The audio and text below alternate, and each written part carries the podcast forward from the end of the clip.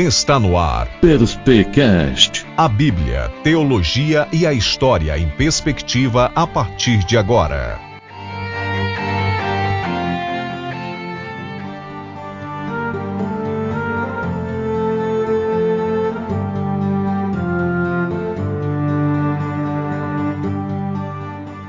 Inglaterra, Londres, ano de 1628, nasce um dos puritanos mais interessantes de todos os tempos. Ao contrário dos outros, ele não era estudado, intelectual, versatilmente letrado. Três séculos foi dado início a uma das obras mais intensas e significativas de um dos pregadores puritanos. Obra essa que nos inclina para o nosso estilo de caminhada, e caminhada essa que está marcada por vitórias, derrotas, altos e baixos, sorrisos e lágrimas, onde exige do peregrino habilidades sobrenaturais, habilidades essas que só pode ser encontrada naquele que transborda a graça abundante diante dos pregadores que aceitaram o desafio da peregrinação. Sendo assim, João Bunyan espera que a peregrinação dos crentes é intensa, mas também é cheia de simplicidade, que essa peregrinação vai mostrar a exaltação do Criador por meio da piedade. Ficamos agora com a história de um dos puritanos mais exemplares que escreveu a obra que ainda é atual, O Peregrino. John Bunyan.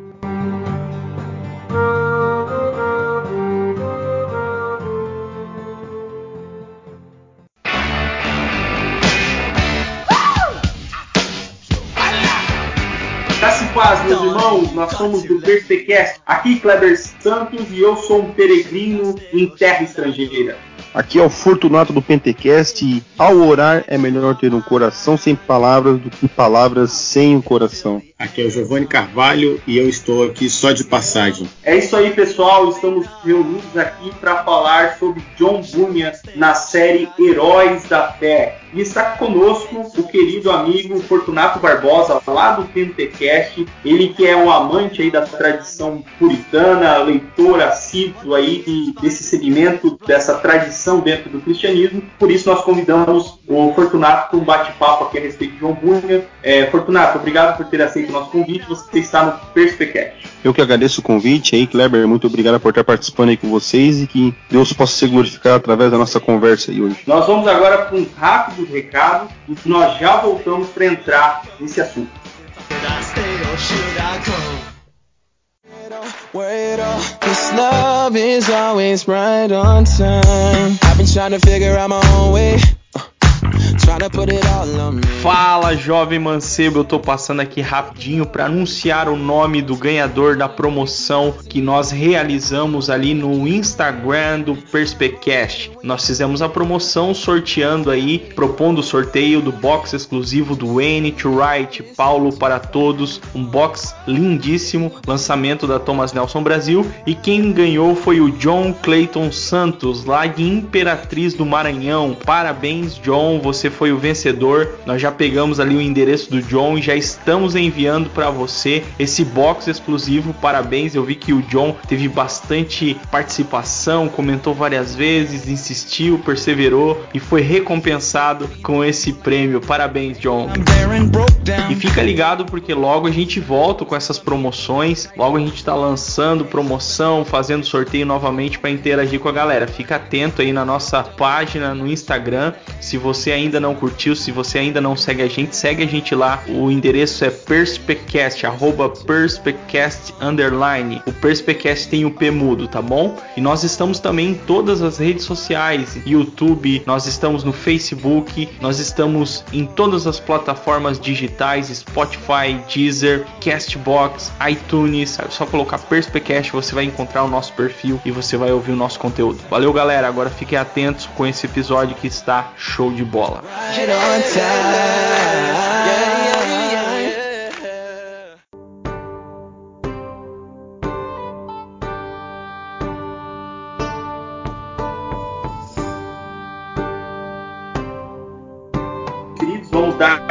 Prosseguimento então na nossa série Heróis da Fé. Lembrando que nós não vamos te ater aqui no texto de Orlando Boyer, nós estamos apenas nos apropriando é, do tema Heróis da Fé e seguindo a sistematização de personagens que ele vai pontuando ali no livro. E hoje o personagem histórico, seguindo a sequência, é John Bunyan, é o sonhador imortal. E aí muitos cristãos já conhecem ou já ouviram falar a respeito do livro, da obra O Peregrino. Talvez você não leu, mas já assistiu o filme O Peregrino. Né? Esse livro é uma das obras mais lidas aí após a Bíblia. Nós vamos falar mais a respeito desse livro posteriormente. Mas agora eu gostaria de falar do homem por detrás da obra, John Bunyan. John Bunyan, onde que ele nasce? Qual é o contexto? Ele nasce num lar cristão? Qual é a tradição cristã que ele segue? Eu acho que essas são perguntas importantes para a gente começar o nosso bate-papo aqui, senhor. É, John Bunyan, ele nasceu em 30 de novembro de 1628 em Elston, perto de Bedford, na Inglaterra. E para a gente compreender um pouquinho melhor como se dá a vida de Bunyan, a gente tem que contextualizar a época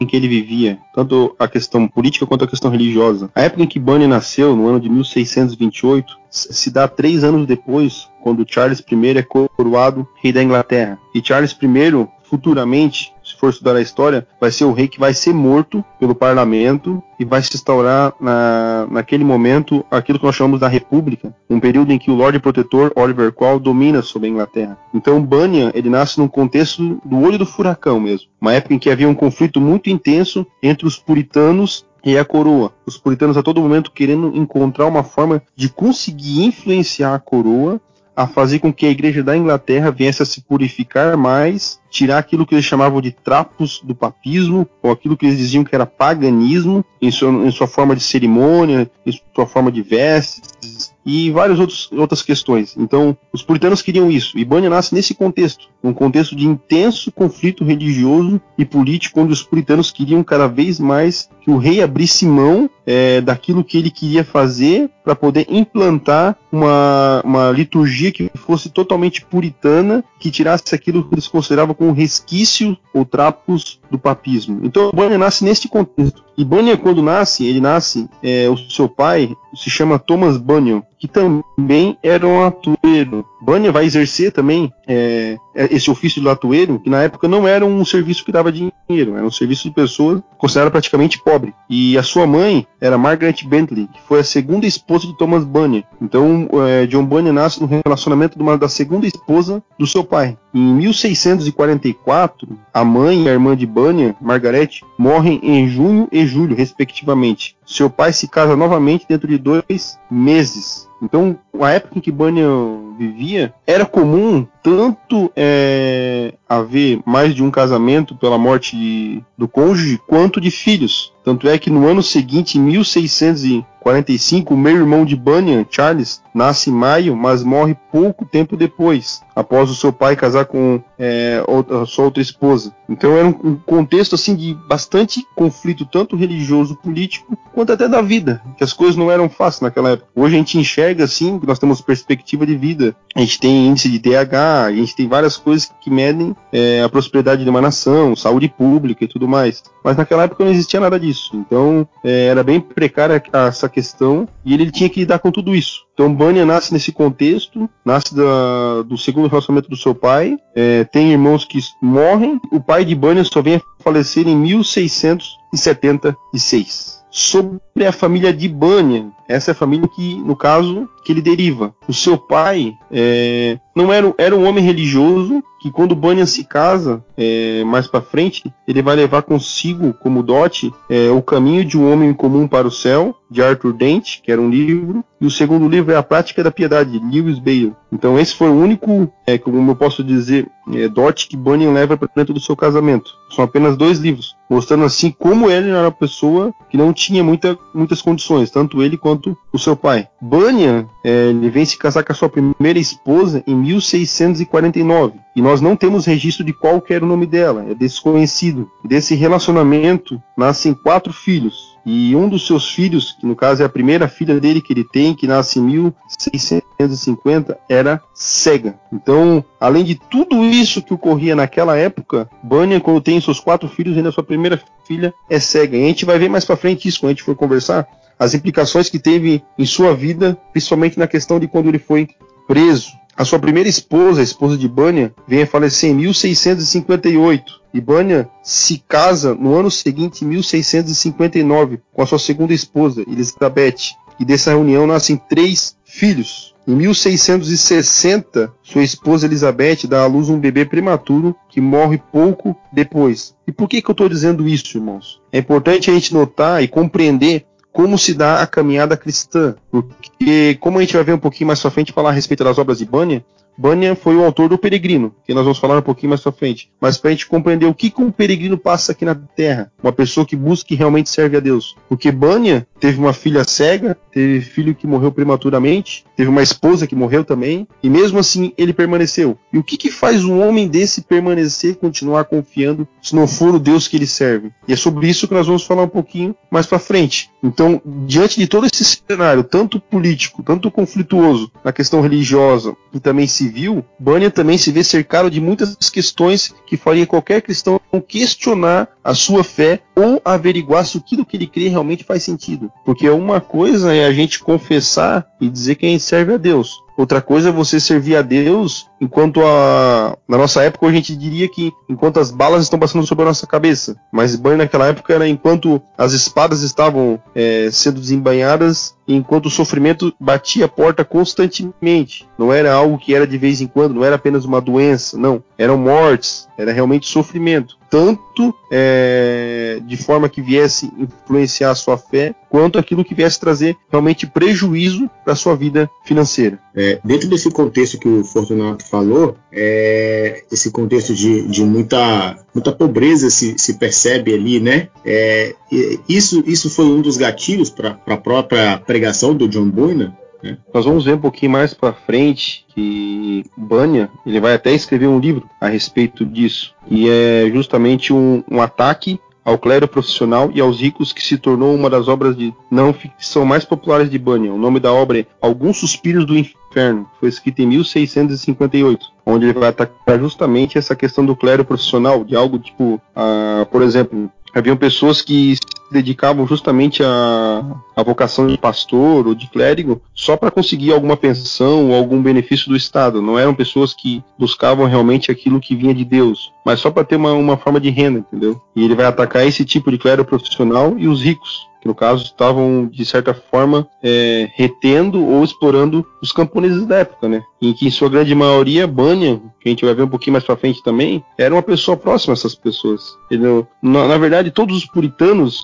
apesar de eles terem grande formação acadêmica em sua maioria, a maioria era formada em Oxford, em Cambridge, com bacharel em artes, mestrado em artes, doutorado em teologia, alguns em medicina. Então eles eram pessoas altamente instruídas, em sua maioria. Mas Bunyan não. Bunyan ele era uma pessoa pobre que não tinha instrução, que sabia apenas ler e escrever. Então, é. mesmo os puritanos que eram instruídos, eles tinham um, um, contato com o povo mesmo. Até que a literatura puritana são mais voltada para a questão pastoral, não para uma questão simplesmente acadêmica. A gente pode ver isso tanto em Bunyan quanto em outros, como John Owen e outros grandes puritanos. Pode falar. E essa era até a questão que ia colocar aqui para a gente discutir, a respeito dessa questão da origem pobre do John Bunyan. Né? Ele não é tão versado como Lutero, que é que vai ser o, o, expoente aí da reforma protestante, né? John Bunyan vem depois, ele não vai ter essa, essa formação, né? Não vai ter essa, é, não vai ser tão profícuo teologicamente falando como Lutero, né? Ainda que ele vai ter muita produção né, de livros e etc., que a gente vai entrar aqui posteriormente. É, mas a gente vê é, na vida de John Bunyan a questão da pregação. Né? A pregação, embora ele não tenha talvez essa questão teológica ser tão é, forte, tem a questão da pregação. É, a questão da pregação é algo muito vivo na vida de John Bunyan. Ele vai ser um pregador, né? É, um exímio pregador, aquele pregador de rua. Né? E vai ter até um episódio engraçado onde o jovem vai, depois da pregação dele, o jovem vai dar um tapinha nas costas dele né? e vai passar ali a mão nas costas dele e tentar ali trazer uma palavra ali de, é, de incentivo, dizer que a pregação foi é maravilhosa e algo do tipo. E ele vai dizer para o jovem que o diabo já tinha cochichado isso no ouvido dele antes, né? Isso, quando eu estava lendo, isso é algo assim muito confrontante para nossa geração, né? Porque o que eu percebi na vida de John Boone, estudando, lendo, é que ele é um pregador totalmente esvaziado do ego. É um pregador assim comprometido com a causa do reino. Então, falando a respeito dessa questão da pregação, né? Nós sabemos que ele foi preso exatamente porque ele se recusou a parar de pregar. Né? Por isso que ele vai ser preso, que ele vai se recusar de pregar a palavra de Deus. Então eu gostaria de falar a respeito dessa prisão dele, né? Porque ele vai ser preso, né, sem cometer algum, nenhum crime, né? Nenhum crime grave, algo do tipo. Ele vai ser preso só por conta dessa questão, né, dessa tensão política, religiosa. Eu gostaria que a gente pensasse a respeito disso agora né? Por que, que ele vai ser preso? Que, que, do que, que ele estava sendo acusado? Tu falou agora a respeito do tapinha nas costas que Bunyan recebeu, né, após a pregação, né? Ele uhum. diria para a pessoa que veio lisonjear ele o que diz, que diz em Provérbios, né, que aquele que lisonjeia o seu próximo arma-lhe uma rede aos seus passos, né? Bunyan diria isso, né? Que como ele era totalmente pregador, que tudo que ele tinha vinha das escrituras, como tu mesmo falou anteriormente, Lutero tinha doutorado em teologia por Wittenberg, né? Mas o uhum. Bunyan não, Bunyan não tinha formação acadêmica. Apesar de Bunyan ter consigo um dos, um dos, principais livros que ele mais gostava, era um comentário de Lutero à Carta aos Gálatas, que Bunyan trazia consigo, que ele gostava muito. E quando ele foi preso, eu vou falar a, a respeito de como ele chegou nessa prisão, ele tinha consigo também o livro de John Fox, o livro dos Mártires, que também vamos comentar um pouquinho mais à frente a respeito disso. Mas para a gente compreender como Bunyan foi parar na prisão, a gente tem que compreender um pouquinho a respeito do, da tradição cristã que ele seguia. Então Bunyan, em 1649, ele comenta, começa a frequentar a igreja paroquial. Mas nesse período ele começa a ter aquela crise de fé, que ele quer realmente compreender se ele realmente é nascido de novo ou não. Ele começa a ter uma crise que ele vai explicar essa crise no seu livro Graça Abundante ao Principal dos Pecadores, que é a sua autobiografia. E o despertar espiritual de Bunyan acontece em 1650, após ele ouvir três ou quatro mulheres conversando a respeito das suas crenças religiosas. E após ele ouvir essa conversa dessas mulheres, ele é conduzido ao pastor da igreja, que era o John Gifford, que era um pastor é, da igreja batista. E Bunyan pega e começa a frequentar essa igreja. Em, ah, em primeiro lugar, né, essa igreja que ele frequentava é, ficava em Elston. Depois ele se muda para Bedford e é admitido como membro da congregação e passa oficialmente a aceitar o batismo por imersão total. Então Bunyan é, ele era um batista que a cria no, no credo batismo, aquilo que nós podemos definir dentro da teologia, né, que é o batismo pela imersão, e fazia parte de uma igreja separatista, ou seja, ele era um puritano, ele era um puritano separatista, puritano batista. E em, mil, em 1671, no dia 21 de dezembro, Bunyan se torna pastor da congregação de Bedford quando chegou a ser pastor daquela congregação. E em março de 1675 é emitido um mandato de prisão em Bedford e Bunyan se esconde por alguns meses, encontrando refúgio com alguns puritanos naquele momento em Londres. Bunyan depois é libertado por um momento e é atribuído a uma das suas libertações, porque nós vamos falar um pouquinho nessa frente, que ele foi preso duas vezes. A primeira prisão dele durou 12 anos e a, de, a outra durou alguns meses. E Bunyan ele é atribuído a sua soltura à influência de John Owen na época. John Owen fez de tudo para tentar tirar Bunyan da cadeia. Por um tempo ele não conseguiu tirar. Bunyan ficou aqueles 12 anos, ele não conseguiu tirar ele, mas depois ele conseguiu porque ele tinha uma influência com um chanceler da época chamado Lord Fink. Então ele conseguiu depois disso. E por que que Bunny foi preso? Bunny foi preso porque naquela época os somente os clérigos profissionais, ou aqueles que tinham ordenança por meio da igreja da Inglaterra ou igreja anglicana, podiam pregar. Então tinha na época uma lei que não que proibia que fosse é, que qualquer pessoa que não tivesse essa ordenança pregasse e Bunyan vai ser preso, preso justamente por causa disso, por ele não ter essa, essa autorização para pregar. E a acusação dele é simplesmente isso: estar pregando a palavra de Deus. E o próprio carcereiro, os próprios juízes, as pessoas que prenderam Bunyan dão para ele a opção de voltar à liberdade, com uma única condição: parar de pregar. E Bunyan diz o seguinte: se vocês me soltarem amanhã, amanhã mesmo estarei pregando. Então ele não abria mão do chamado da vocação que ele tinha, mesmo sabendo de todas as consequências que isso acarretariam para sua vida, tanto é, espiritual e financeira, quanto para sua própria família. Porque, como foi dito anteriormente, Bunyan tinha sete filhos, e tinha uma filha que era cega. Então ele ele tinha que prestar esse auxílio, né, financeiro para sua família, inclusive. Tanto é que na prisão, Bunyan começa a fazer o quê? Cadarços para conseguir trazer sustento para sua família. Mesmo sua esposa é, implorando constantemente pela libertação do, de Bunyan, ele não era solto. Mesmo ela é, falando a respeito da família, as condições que ele precisava do sustento de Bunyan, da mão de obra dele, ele não era solto porque ele tinha é, tanto o juiz quanto o Bunyan sabia que no dia seguinte, se ele fosse solto, ele estaria já descumprindo aquilo que era uma ordem da época do governo. Então, Bania seguiu o conselho de João e de Pedro, que mais vale obedecer a Deus do que aos homens. Então, ele não abria mão da vocação e do chamado dele. É interessante porque Bania, ele não, na verdade, além de ele não dizer que não abre mão, eu acho que ele não conseguiria abrir mão disso também, porque ele estaria indo contra a sua consciência e contra o coração, contra aquilo que Deus colocou no seu coração. Então, ele não conseguiria abrir mão disso sem sentir as consequências de ficar em paz consigo mesmo. E uma das coisas que os puritanos seguem a risca mesmo é a questão de uma consciência limpa, uma, uma consciência que tenha paz consigo mesmo. Eles falam muito a respeito da consciência, de como ela é o, a, o pregador de Deus dentro do homem, de como ela traz esse contato com as escrituras, a compreensão das coisas que o Espírito revela, como Deus se comunica através da consciência e como é importante o cristão ter ela de uma forma limpa e purificada. Todos os escritos dos puritanos você vai encontrar um pouco a respeito da consciência. Então Bunny ele vai preso justamente por quê? Porque ele descumpre o mandato da época do governo por estar pregando a palavra de Deus. Eu acho extraordinária essa santa convicção, né? Essa, essa perseverança no chamado, né?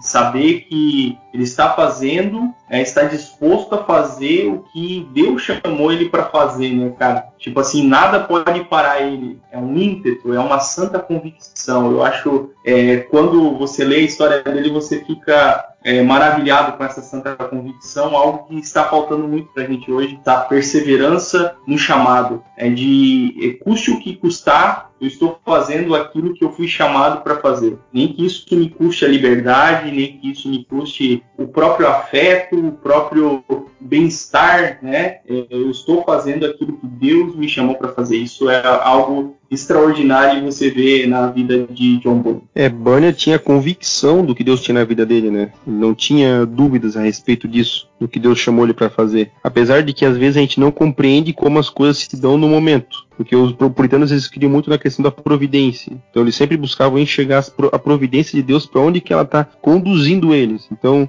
ele, eles enxergavam como, muitas coisas que aconteciam na vida deles como o modo como Deus estava guiando com sua mão e levando eles a fazerem aquilo. Então eles davam sempre ênfase à questão da providência de Deus, o que Deus estava ensinando, o que Deus estava fazendo, o que Deus estava executando segundo a sua sabedoria e conduzindo, levando eles com a mão a fazerem, entendeu? Então se eles uhum. tinham certeza de que aquilo era a providência de Deus guiando eles, eles tinham convicção de que aquilo que eles vão fazer, além de ser a vontade de Deus, vai prosperar porque é a vontade de Deus. Tudo isso que foi falado aqui nessa segunda segunda parte e que o Kleber complementou, é interessante que uma vida, é, uma vocação é, de, de Deus na parte do John Bunyan, na parte de qualquer homem, é, às vezes, às vezes ou a maior parte das vezes não combina com uma aceitação social, né? Ou até mesmo com uma aceitação daquele próprio sistema pré-estabelecido. É, e aí ele se depara com com, com, com a maré é, totalmente contrária. É, foi é, essa essa questão aí que essa crise talvez também que o, o John Bunyan enfrentou, né? É, começando ali pelo tapinha nas costas, ou seja, poxa, você que, que bom, né? Você é 10, é o cara. É, é, um, é, você é o cara, é essa questão de enchimento de ego, e aí é, talvez é o primeiro passo, então é a, é a primeira, o primeiro engodo para ele é, adulterar sua mensagem, o seu próprio ministério, para ir de acordo com a aceitação das pessoas, ou seja, para não ter problema com os outros. Então, é tipo assim, se adeque à, maré para você não ter problema com a maré. É tipo isso, eu acho isso muito interessante. É, e é realmente é, é, andar por fé. Você não sabe o que vai acontecer, não sabe nem se vai sobreviver, mas é, essa é a vontade de Deus. É muito interessante essa convicção santa. Quando eu falei que Bunny ele não, não conseguiria, no caso, não ser o que ele era, eu lembro recentemente da entrevista que teve do Rodolfo Abrantes no Danilo Gentili, onde ele disse que após ele ter um encontro com Deus, ele mesmo disse que ele tentou ser o que era antes, mas ele não conseguia ser, porque havia algo que o puxava e o impulsionava a fazer aquilo que era o qual Deus tinha na vida dele. Então é justamente isso que Rodolfo falou que acontecia na vida de Ibânia. Ele não conseguiria, no caso, ser diferente do que ele foi, porque aquilo que Deus estava conduzindo ele era o chamado que tinha na vida dele, e ele não conseguia se sentir em paz, não fazendo que não fosse aquilo que Deus tem para a vida dele. Em meu sonho, eu vi que não demoraria muito até Cristão encontrar utilidade para sua armadura e espada, enquanto entrava pelo vale da humilhação. Perspecast. Já vimos aí que John Bunyan era um exímio pregador, né? Era alguém que vivia com intensidade esse chamado para a pregação, para a exposição das escrituras. Agora eu gostaria de saber, ah, e também trazendo aqui para os nossos ouvintes, qual eram as denúncias de John Bunyan. Por exemplo, nós falamos sobre Savonarola na série Heróis da Fé, nós vimos que Savonarola pregava contra aquela, aquela altivez clerical é, do, do, contexto ali de Florença. Nós vimos também Lutero, Lutero também pregava contra ah, esse sistema de é, indulgências, né, sobre essa a religiosidade romana, clerical, que estava muito forte ali, principalmente no contexto é, da Alemanha. E é, eu gostaria de saber a respeito de John Bunyan. Né, quais eram as denúncias, o que, que ele pregava a respeito, né, qual eram as suas denúncias, o que, que ele pregava ali no contexto onde ele estava inserido. A pregação de Bunyan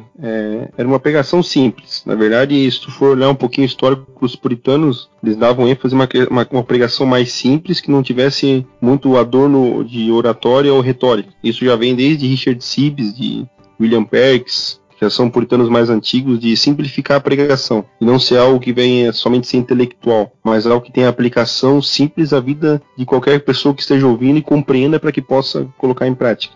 Então, como o Bunny não tinha formação acadêmica, era uma pessoa simples, já que não tinha uma, uma estrutura é, intelectual que viesse de obras filosóficas ou de, outras, de outros teólogos mais é, conceituados, que não fossem aqueles correntes entre o público protestante da época, mesmo assim ele conseguia é, debater, às vezes, temas um pouco polêmicos. É, por exemplo, Bunyan conta mesmo na sua autobiografia que ele teve que ele esbarrou com doutrinas da época de, um, de pessoas que se, se, chamavam ou denominavam os hunters. Quem que eram os hunters? Hunters eram pessoas que criam uma espécie de panteísmo, de que tudo era Deus. Eles negavam a autoridade das escrituras em certos pontos, negavam que era preciso é, santificar e guardar a lei de Deus. Eles eram antinomistas, que era algo que os puritanos lutavam muito contra, que eram pessoas que negavam o uso da lei. Né? O cristão não precisava mais é, obedecer a Deus no sentido que das leis de Deus, não havia mais aquela questão moral que estavam livres de tudo isso. Então, Banya ele se, se envolveu justamente com esses Hunters e ele depois vai falar a respeito disso, vai falar contra essas doutrinas. E não somente dos Hunters, é, ele também se envolveu em disputa com os Quakers na época. Até George Fox, que é o principal Quaker da época, chegou assim, a se intrometer numa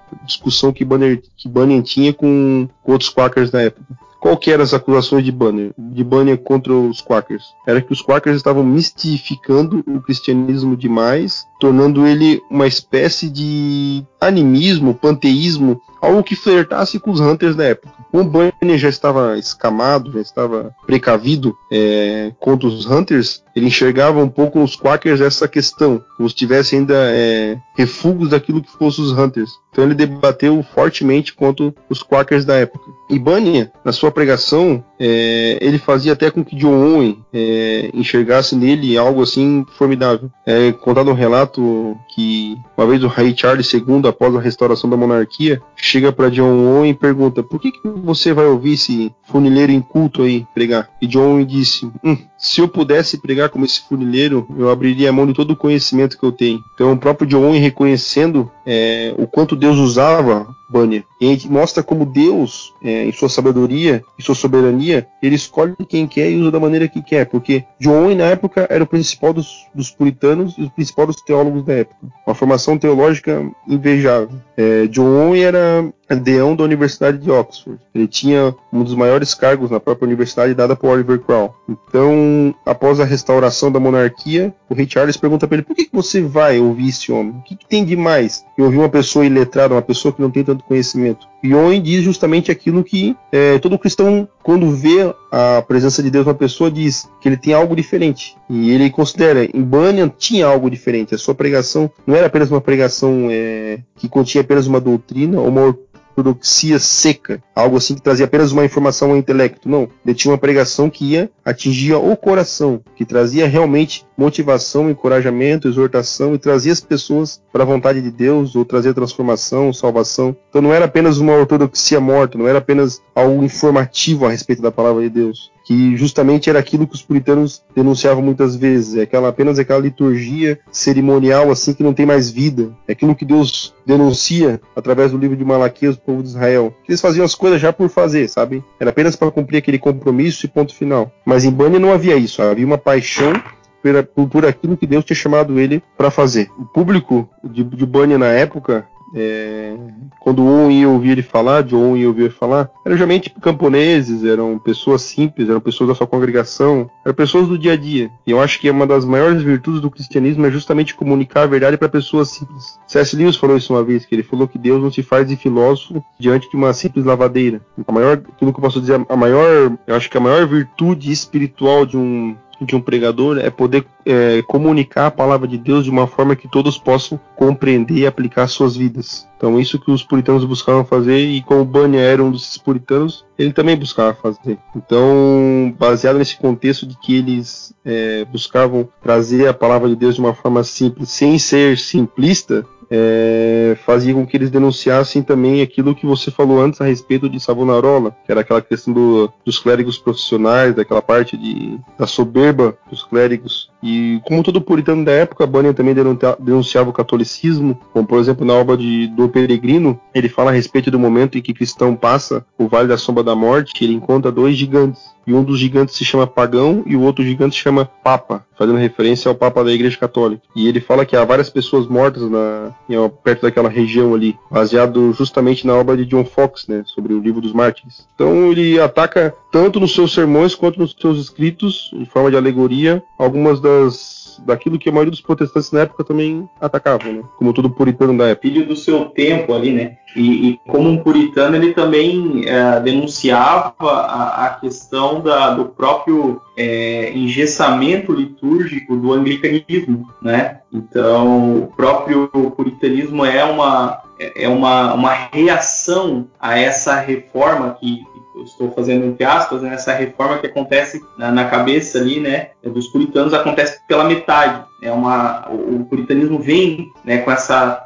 com essa pegada assim de trazer uma reforma mais completa, é uma reforma é, visando a, as questões espirituais, as questões litúrgicas, as questões eclesiásticas, né? Então a denúncia de Bônia também vem nessa linha também, né? Contra esse é, engessamento do próprio anglicanismo, do próprio tradicionalismo. Eu acho que é isso, né? Sim, sim, como você mesmo disse, ele era filho do seu tempo, né? Então, o Bunny ele vai totalmente contra essa questão da que aquilo que a Igreja da Inglaterra estava fazendo na época. Porque a Igreja da Inglaterra estava justamente é, trazendo alguns elementos que eles consideravam como pagãos e trazendo essa questão de que a liturgia e, a, e, o ministério era apenas uma questão de profissão já. Não era uma questão de confissão, não era uma questão de vocação, não era uma questão de chamado, entendeu? Então ele já, já ia mais por essa questão aí. Tanto é que ele não, não obedeceu nenhuma das ordens da época do governo, continuou pregando, porque ele queria que o chamado dele vinha de Deus, não vinha apenas da ordenação passando pela igreja da Inglaterra. Eu achei interessante essa questão do John Bunyan, é, em outras palavras, ser do povão, né? é bem interessante porque você vê o nível de criatividade que ele tem em suas mensagens, né? Tanto escritas e provavelmente em suas pregações orais. E ao contrário dos outros puritanos, como o Owen, né? Que eram estudados, o John Bunyan não era estudado. Eu vejo uma semelhança é, na criatividade dele, semelhante à de Cristo, né? É, que diante dos mestres falava em parábolas, né, e usava até alegorias no sentido de falar a linguagem, é, não uma linguagem, é, vamos dizer, pobre, mas uma linguagem rica, porque ela, ela fala para os dois lados, tanto para os estudados quanto para os simples. É, e eu vejo o nível de espiritualidade a quem, a quem prega assim. Não, como disse o, o Fortunato, não uma mensagem seca, né, mas uma mensagem que dá um significado para ambos os lados e isso conquista de forma espiritual o coração do, dos ouvintes. Isso é muito interessante. Em meu sonho, eu vi que não demoraria muito até Cristão encontrar utilidade para sua armadura e espada enquanto entrava pelo vale da humilhação. Perspecast.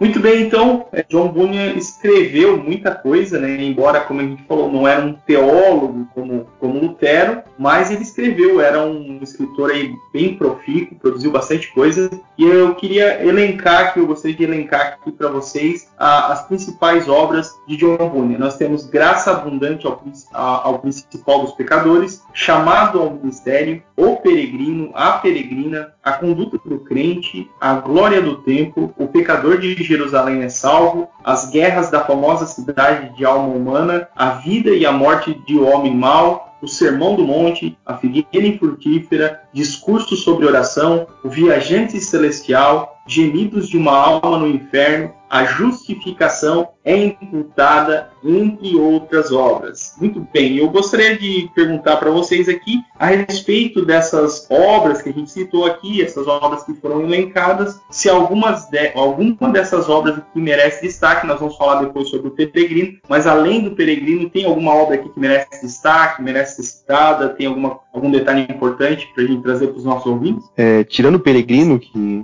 agora a gente vai falar um pouquinho mais para frente a respeito dessa obra, eu creio que a primeira obra que a gente tem que falar é a sua própria autobiografia, né? Que é a graça abundante é o principal dos pecadores. Esse livro, é, além de Bunyan relatar a sua história de conversão, as suas experiências tudo que ele passou, é um livro extremamente profundo na questão de como se dá é, a questão psicológica de uma pessoa que se encontra aflita pelo pecado até ela encontrar esse alento ou encontrar esse conforto na obra redentora de Jesus Cristo. É, Bunyan, o tempo todo ele, ele, traz consigo um conflito de pecaminosidade, como se ele tivesse cometido um pecado que fosse imperdoável por Cristo. Até que no momento ele vai escrever no seu livro que ele encontrou a graça que triunfa sobre tudo isso. Porque ele, ele considerava um pecador imperdoável o que ele tinha feito na vida dele. Ele usa alguns textos bíblicos como se ele tivesse vendido a primogenitura dele, como fez Esaú, como se fosse algo que não tivesse como voltar mais atrás. Até que o momento ocorre a conversão onde a graça triunfa sobre tudo isso na vida dele. Então ali, quem quiser consultar, ler esse livro, é extrema importância para ver como se dá essa conversão. Ali, Bânia abre o seu coração rasga tudo que tem ali dentro e mostra realmente o que se passava ali no seu coração em todos os momentos, tanto as suas lutas espirituais, como até os ataques que o próprio Satanás lançava por meio de dardos inflamados na sua mente para tentar confundir ele e fazer ele até blasfemar de Deus. Eu vou falar um pouquinho disso mais para frente quando for falar a respeito do peregrino. Eu acho que a segunda obra, depois de Graça Abundante, é o principal dos pecadores, que é importante falar, é a respeito da obra A Guerra Santa. A Guerra Santa ela foi lançada recentemente é, pela editora Agip no Brasil, não tinha ela antes, e essa obra eu li, ela é muito, muito rica é, na questão de alegoria. Bunyan, assim como no Peregrino e outras obras, ele usa o método alegórico para tratar de verdades espirituais profundas. Ele conta nesse livro como é, as figuras desse livro são a cidade de alma humana, o príncipe Emanuel, o poderoso Shaddai e o, a figura do Diablos, no caso é o Diabo. Então ele conta como o Diablos conseguiu persuadir a cidade de alma humana de que as leis de El Shaddai ou do Emanuel, príncipe, são leis que apenas aprisionam a cidade, não que libertam a cidade. E ele consegue persuadir a cidade disso. É interessante que o discurso de, de Diablos vem nos portões da cidade chamado Portões dos Ouvidos. E Bunyan trata a respeito disso, de como a gente pode dar ouvidos ao diabo e ele consegue nos persuadir a respeito daquilo que não é verdade. E o discurso do diabo em A Guerra Santa, que Bunyan trata ali, traz em forma de alegoria, é um discurso altamente persuasivo, tentando inverter os valores espirituais a respeito daquilo que Deus é, sempre colocando o caráter de Deus à prova, como Satanás fez, e sempre continuará fazendo. E ele mostra como a cidade cede a Diabolos, como a cidade é conquistada por Diabolos, e uma das primeiras coisas que Diabolos faz após entrar na cidade de alma humana começar a trocar as pessoas responsáveis pela administração da cidade. Então ele troca o prefeito, ele começa a, ele, ele pega o registrador da cidade e coloca ele em preso, ele começa a fazer aqueles que traziam luz sobre a alma humana, aqueles que traziam instrução, que conseguiam fazer ela ter discernimento a respeito das coisas de El Shaddai, para ficarem caladas ou serem tratadas como loucas muitas das vezes. E o Diabolos, além de fazer isso, ele pega a grande imagem que tinha do grande Shaddai na cidade e desfigura essa imagem. Ele faz que essa imagem venha deixar de existir. Então o diabo ele começa, é, começa a trabalhar dentro da cidade fazendo com que ela perca a imagem do seu grande rei, que é justamente aquilo que acontece quando o homem é, cede ao pecado no Éden e ocorre a queda, que ele se desfigura a imagem de Deus nele, mas não perde-a totalmente, mas desfigura. E assim continua o grande enredo alegórico de Banner, de como o príncipe é, vem conquistar a cidade, como ele consegue derrotar diabos. Eu também não vou contar toda a história também para que você possa ler, mas é muito interessante e muito profundo. Quem puder ler essa obra, eu indico ela muito mesmo. Então a terceira obra de Bunyan, que é importante a gente falar também, é um livro chamado A Jornada para o Inferno. Em português foi traduzido como Jornada para o Inferno, mas em inglês ele fala a respeito do caminho do homem mau. E o que, que é isso? A história da Jornada para o Inferno nada mais é do que a história do peregrino do lado inverso. No peregrino a gente tem um homem caminhando para o céu, nós temos jornada para o inferno, um pecador caminhando para o inferno. Então Bunyan mostra como se dá a vida de uma pessoa é, até que ela chegue ao inferno, como ela vai se corrompendo, como ela vai cedendo, como o pecado trabalha na sua mente, como o pecado cega a vida dessa pessoa. E nesse livro ele, ele fala a respeito do, do homem mau e mostra como esse homem mau, mesmo tendo influências boas na sua vida, mesmo casando com uma mulher piedosa, que ele enganou, na verdade, até para casar com ela, para ficar com a sua herança, é, mesmo com influências boas externas vindo sobre a sua vida, ele não cedeu essas influências e continuou no pecado. Então ele mostra é, é uma obra assim de nos traz assim uma exortação e vigilância em relação ao pecado, de como o pecado é capaz de cegar uma pessoa ao ponto de mesmo pessoas piedosas vivendo para a glória de Deus o tempo todo ali ao seu lado tentando lhe ajudar, ele não dá ouvidos a essa pessoa. E Bania usa as mesmas é, mesmo tipo de alegoria, não tão profundo como no Peregrino, porque no Peregrino ele usa situações, ele usa lugares, ele usa estradas, ele usa cidades e no Jornada para o Inferno não. É mais um diálogo a respeito da vida do homem mau, mas em forma de alegoria também.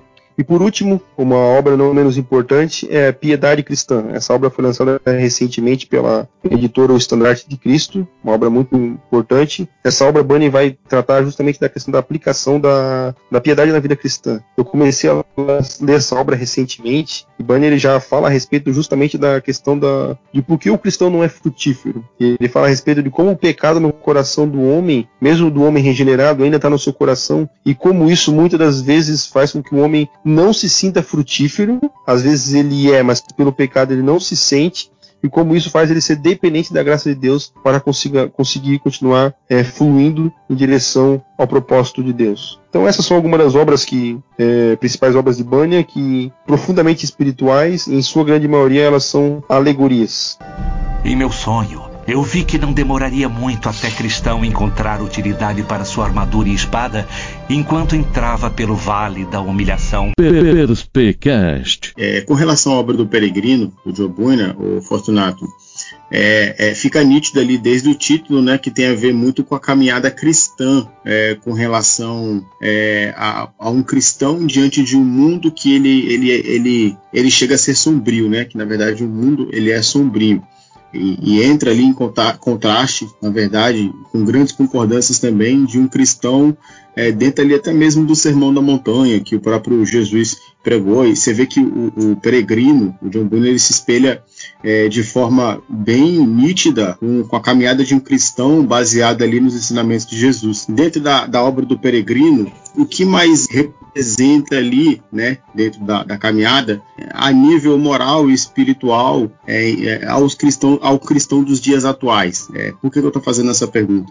Porque para mim o que mais choca é todas as ideias que ele retirou e, e desde sua primeira publicação e, e, dentro da história desse livro é o livro que mais foi vendido, né, é, tirando ali a Bíblia.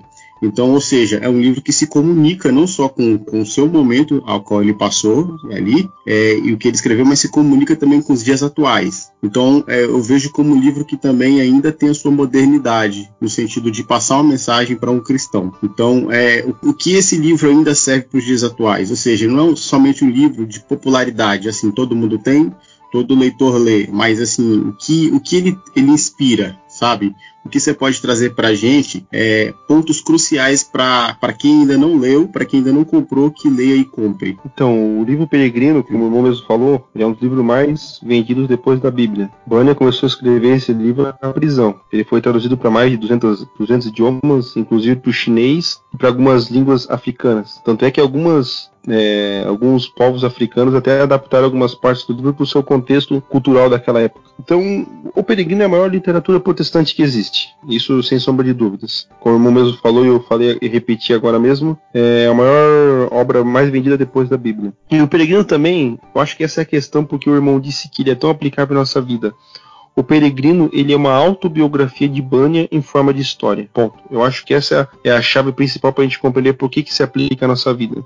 Porque Bunyan coloca nesse livro tudo aquilo que ele passou ou estava passando ou ele cria que passaria. Por isso que nós conseguimos identificar tanto com ele, porque tudo aquilo que o cristão passa, normalmente, como diz Pedro, as mesmas aflições que se cumprem em nós, se cumprem em todos os irmãos do mundo. Então é normal a gente se identificar com outras pessoas quando ela abre seu coração, porque nós somos pecadores como elas, temos os mesmos medos, as mesmas uh, aflições, as mesmas, os mesmos anseios, os mesmos desejos. Então ali quando o Bunny abre seu coração e coloca em forma de história aquilo que passa em sua vida, a gente consegue se identificar melhor a respeito disso. Então, a alegoria ela consegue trazer consigo algumas coisas que normalmente a gente não consegue explicar de forma somente através de argumentos ou racional. Ela consegue trazer alguns elementos a mais para que atinja o nosso imaginário para que a gente possa compreender algumas verdades espirituais. Tanto é que existem livros na Bíblia que trazem alegorias, trazem parábolas, que trazem ensinamentos que normalmente a gente não conseguiria ter, compreender se não fosse não nos fosse trazido dessa forma. Então essa compreensão de peregrino na Terra era uma compreensão que os puritanos na época tinham, que eles eram peregrinos em terra estranha. Por quê? Porque eles não tinham é, no seu próprio país, como eu falei anteriormente, implantado aquilo que eles criam como liturgia, como prática cristã através da igreja. Eles tiveram, é, lutaram para conseguir isso, mas eles não conseguiram. Foi uma batalha que os puritanos perderam. Eles perderam a batalha contra a reforma é, da igreja da Inglaterra. Porém, essa batalha que eles perderam contra a reforma da igreja da Inglaterra eles venceram no âmbito espiritual, porque a partir dessa perda deles contra isso, eles começaram a escrever mais literatura devocional, literatura aplicada e mais cartas pastorais, ensinos pastorais para o povo. Então, assim, no sentido em que eles perderam, Deus fez com que eles viessem vencer em outro âmbito que no, nos ligaria essa obra. Por isso que Bunyan, quando é preso, quando se nós fôssemos presos hoje, a gente não veria nada de bom em ser preso. Você ser privado da sua família, ser privado das pessoas que você ama. Mas através dessa experiência é que surge o peregrino. É através dessa experiência que surge uma obra como o peregrino, que é capaz de comunicar verdades espirituais para pessoas no mundo inteiro, para bilhões de pessoas em milhares de anos. Então, só para a gente compreender como Deus pode trabalhar na nossa vida e fazer com que momentos ruins, momentos que a gente considera como perca, momentos de, de que nós choramos ou que nós nos sentimos aflitos, Deus consegue extrair algo bom daquilo e trazer proveito tanto para nossa alma quanto para abençoar a vida de outras pessoas. E uma das, das, partes interessantes do peregrino é a parte que cristão chega com o seu amigo fiel na Feira das Vaidades. E a Feira das Vaidades representa justamente o contexto em que nós vivemos, como o irmão falou. Como podemos aplicar a obra do peregrino para a nossa vida hoje em dia? Eu acho que nunca vivemos numa época em que tantas vaidades ou futilidades estão tão, tão expostas diante de nós, principalmente por causa da tecnologia. Então, nunca antes na história tanta informação, tanta coisa esteve tão disponível para nós. Então, se tornou uma feira tecnológica das vaidades diante de nós. E quando Bunyan entra nessa feira, através da história, quando contando com o cristão e fiel, quando ele insere esses personagens dentro dessa feira, eles são persuadidos, tentam persuadir eles para que eles venham cair em qualquer uma daquelas, daquelas tentações. E eles não caem. Justamente o contrário, eles começam a denunciar aquelas práticas. E por denunciar essas práticas, eles são levados a julgamento. E nesses julgamentos levanta vários personagens, como inveja, é, outras pessoas que condenam eles. E na hora da condenação, é, quem lê a história vai ver que o evangelista, que é a pessoa que informa eles a respeito do caminho que eles têm que tomar, diz que um deles da, morreria pelo evangelho para dar testemunho. Então, quando chega esse momento, Fiel diz que era ele que ia morrer naquele momento para testemunho. E naquele momento, Fiel morre, que era o amigo de Bânia. Ele é queimado. Amigo de Bânia, não, desculpa, amigo de, de cristão. Então, naquele momento, fiel, ele é martirizado, ele morre queimado. E a pergunta é: o que, sobra depois para um peregrino quando seu amigo fiel morre? Nesse contexto surge uma pessoa chamada Esperançoso, que ele se converte justamente é, após o testemunho de fiel e ele se torna o novo amigo de cristão na caminhada. Então, no momento em que morre o amigo de Bânia, fiel, Deus providencia uma outra pessoa para ajudar cristão na caminhada, que é o esperançoso. E aonde esperançoso entra nessa história? quando Banha, Banha não, quando Cristão chega é, ao Castelo da Dúvida e é preso no Castelo da Dúvida pelo Gigante Desespero, isso ocorre quando eles dormem é, por um descuido na Terra do Gigante, o Gigante chega encontra eles lá e leva eles para o Castelo da Dúvida, e o nome do, do Gigante é Desespero, isso traz justamente a ilustração de, de como Banha sentia muitas das vezes até dentro da prisão, porque a dúvida dentro da prisão torna a pessoa encarcerada, porque naquele momento a pessoa começa a duvidar de muitas das vezes daquilo que Deus tem para sua vida e das suas promessas. Talvez até um de nós aqui nesse momento, ou algum dos ouvintes que vão, que vão ouvir esse podcast, estejam passando por isso. Estejam no momento em que estão no castelo da dúvida, estão duvidando. E o que, que o gigante desespero faz? Ele chega diante de cristão e de esperançoso e coloca três três formas de que eles possam tirar a sua vida. Ele coloca uma corda, ele coloca uma faca ele coloca um veneno e fala o seguinte: a única forma de vocês saírem daqui é vocês se matando, vocês não vão sair daqui. Eu vou matar vocês daqui. E ele começa a torturar psicologicamente e batendo nos peregrinos e coloca esses três métodos deles tirarem sua própria vida. E o que acontece aqui? Banha coloca na história que cristão ele pensa em se matar. Cristão começa a flertar com aquilo que o gigante desespero falou e pensa em tirar sua própria vida. E ele chega a cogitar isso, e quando ele pensa em fazer isso, esperançoso intervém e fala: Não, vamos ter calma. O que Deus já fez por nós no passado, porventura, ele não faria hoje em dia? E o que, que eles fazem? Eles vão orar. E no momento que eles oram, Bunny descobre que ele tem no seu pescoço algo que ele tinha esquecido, que era a chave da promessa, que era capaz de abrir qualquer porta que houvesse naquele castelo. E eles conseguem fugir do castelo da dúvida sobre o gigante desespero. Então, olha só, Bunny coloca dentro da história que o próprio peregrino, o próprio cristão, teve um momento em que ele pensou em tirar sua própria vida. No momento da dúvida e no momento do desespero que estava afligindo ele. Porém, o Senhor tinha uma promessa, e essa promessa era a chave que poderia abrir todas as trancas daquele castelo e eles conseguiriam fugir e tomar de novo o caminho. Porque o que, que acontece? O que Bunny mostra durante a história é que o Deus que chama no começo é o Deus que supervisiona a história e cuida dos peregrinos até o fim. Porque quando o cristão aceitou o chamado de, de evangelista a, a, a, prosseguir no caminho rumo à cidade celestial, ele não sabia do que ia acontecer na vida dele, ele não sabia dos sofrimentos, nem das alegrias. Então foi que nem C.S. Lewis falou no livro Cristianismo Puro e Simples. É, se a gente tenta encontrar durante a caminhada e tentar enxergar na gente que a gente está amadurecendo, a gente não vai conseguir. Você não está caminhando e pensa assim, bom, eu estou progredindo espiritualmente agora, neste momento. Não. Mas quando você olha para trás, você enxerga o que você já progrediu. É aquela questão, nós, não, nós podemos até não ser o cristãos que a gente queria ser, mas a gente já deixou faz tempo de ser as pessoas que onde a gente foi. Então a caminhada cristã, ela é cheia de, de, de surpresas que não estão sob o nosso controle. Tanto é que o cristão, ele cai no pântano da desconfiança e fica lá quase morre até que vem auxílio e tira ele de lá. Ele passa pelo vale da sombra da morte, aonde Satanás, um demônio, se coloca é, atrás dele e começa a sussurrar palavras de blasfêmias. E é interessante que Bunyan coloca bem assim no livro, O Peregrino. No momento em que o demônio começa a sussurrar palavras, palavras de blasfêmia aos ouvidos de cristão, cristão não consegue distinguir se essas palavras vêm da sua mente ou se vêm de algo externo. Então essa confusão mental, essa questão de, de batalha espiritual que ocorre no campo da mente, que o diabo lança os dardos inflamados, tudo isso Bunyan insere na, na história e mostra tudo aquilo que o cristão passou. E a gente não consegue imaginar isso até a gente viver isso. Cristão coloca ali. Então, quando a gente vive, a gente consegue se familiarizar com a história, aquilo que está acontecendo. Então, cristão passou por inúmeras coisas, tanto boas quanto ruins, até chegar na cidade celestial. Então, esperançoso foi a pessoa que ajudou é, cristão a perseverar no castelo da dúvida e não tirar a sua vida, e também depois já não se afogar no rio da morte, é, à beira das portas da cidade celestial. Então, Deus sempre providencia um modo para que nós venhamos sair da, da, da tribulação e da provação. É aquilo que Paulo falou, que não veio sobre vós tentação senão humana, mas fiel é Deus que também dará o escape pra gente. Então é isso. Rapaz, se você não leu esse livro ainda, corre. Corre, porque esse é um clássico da literatura cristã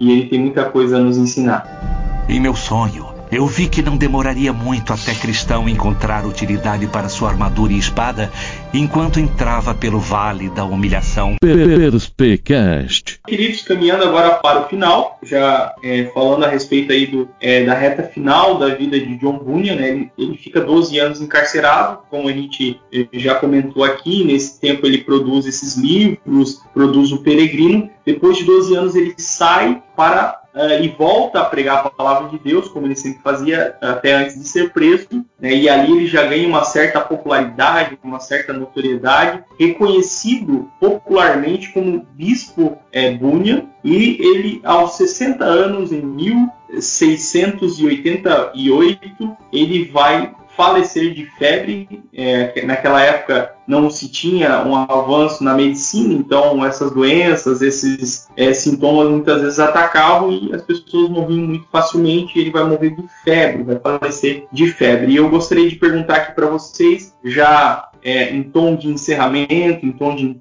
de conclusão, a respeito do legado. O que, a gente pode falar para os nossos ouvintes a respeito do legado de John Bunyan? O que, que podemos comentar acerca disso? Eu acho que a primeira parte do legado dele já faz parte, além da, da obra que ele deixou, né, a obra espiritual dele, que é riquíssima, que é um legado assim que influenciou tanto a literatura inglesa como grandes homens como C.S. Lewis, e Charles Dickens. Tanto é que C.S. Lewis, após a sua conversão, ele escreve um livro chamado O Regresso do Peregrino, que ele usa me o mesmo método alegórico de Bunyan para relatar como ele cresceu no âmbito ateísta, depois ele volta e se torna cristão, usando tudo, totalmente essas figuras alegóricas, mostrando como ele foi levado de volta à fé cristã. Então Bunyan deixou um legado extremamente espiritual através da sua literatura, ao ponto de Spurgeon dizer que onde você furasse Bunyan saía versículos bíblicos. Era um homem assim que o seu testemunho de vida, do que ele passou até agora que nós falamos, de como ele passou por várias privações e sofrimentos, mesmo assim permaneceu